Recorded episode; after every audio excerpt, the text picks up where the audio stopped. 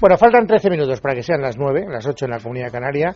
Eh, ayer ya un oyente se llevó una paletilla de juego directo y ahora otro oyente, si está avispado y además sin la competencia de los sabios que hoy no vienen, se puede llevar la segunda de la semana.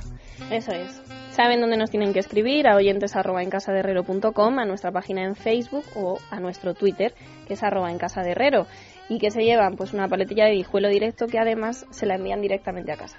Venga, pues primera pista. Venga, nuestro personaje de hoy empezó a estudiar desde muy joven sus dos pasiones. Eh, la primera de ellas, como el de ayer, la fotografía y sobre todo su pasión por la escultura, en parte debido a la admiración que le producía su padre, que a qué se dedicaba, era ebanista de profesión y que según explica nuestro personaje, esculpía los muebles que elaboraba. Ya. Pero yo tengo ya detectado que eh, tú sigues una estructura a la hora de ir dando las pistas, en virtud de la cual nunca das a conocer su actividad por la cual es conocido en la primera pista. Es decir, que yo llego a la conclusión de que ni fue fotógrafo ni fue escultor. Pues mira, a mí que me gusta variar para ir despistándote todo lo que puedo, fotógrafo ha sido y es y bastante famoso. Pero ha sido más cosas, es verdad. Pero se ha hecho famoso por ser fotógrafo. Se ha hecho muy famoso por ser fotógrafo, de hecho. O sea, lo que más celebridad le ha dado es por su actividad en la fotografía. Entonces, pero se mantiene tenerlo en cuenta. Y ¿eh? desde luego no por la escultura, con lo cual. No, la escultura no, pero. Y que su padre sea ebanista, imagínate, pues padres ebanistas debe haber 50 millones de ciudadanos. Más. Bueno, hombre, tampoco tantos. Como te decía, aunque en un principio tuvo que abandonar la idea de dedicarse a su vocación, pudo retomarla en la cuarentena.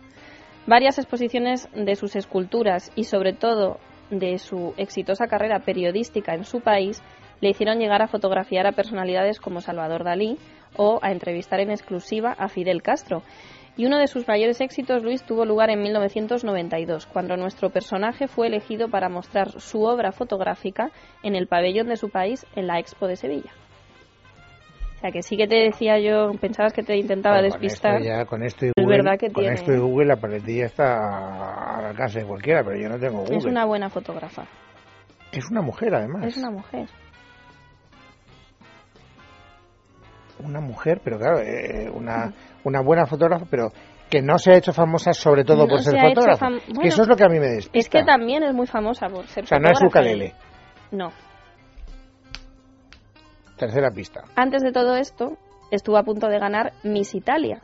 Lamentablemente quedó tercera, pero es que coincidió con Lucía Bosé, que fue la que ganó ese año. Es italiana. Sí. Ah, a pesar. Actriz. Actriz. Primero Miss, una actriz, luego actriz, una actriz italiana, luego fotógrafa. Una actriz italiana que además es buena fotógrafa, una actriz italiana. Sí, le supuso su salto al estrellato. Gina Lollobrigida. Muy bien, Gina Lollobrigida, eso es. Gina, bueno, ya, pero lo he sacado. Primero, no he sido el primero en, en acertar porque Elena Manrique me ha madrugado por pocos minutos. Y en segundo lugar, tengo que confesar que lo he adivinado porque he pensado una actriz italiana que hoy sea noticia y efectivamente me he acordado de que los hijos o el hijo de Lina Lollobrigida está tratando de eh, inhabilitarla porque dice que hay un tiene un asesor que le está intentando pues arrebatar toda la herencia porque es verdad que ha ha, acumulado una cantidad de fortuna Gina Lollobrigida, de joyas, de posesiones, de, tiene casas en Mónaco, en Italia. Entonces, el hijo, que es el único heredero, es el que está intentando pues que no se la que no se arrebate en su hacienda, o sea, su herencia, que quiere llegar a algo.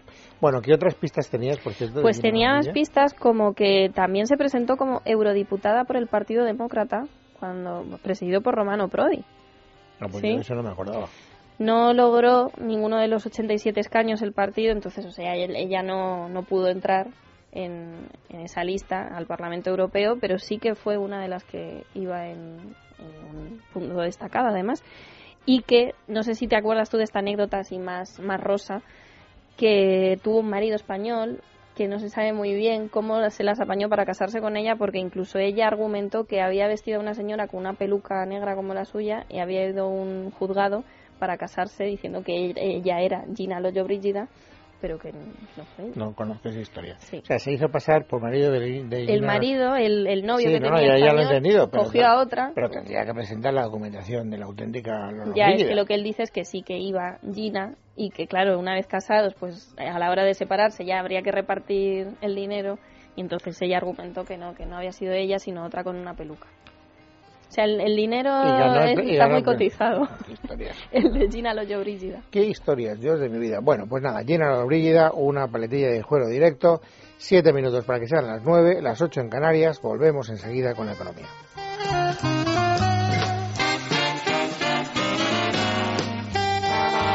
En Es Radio, en Casa de Herrero, con Luis Herrero.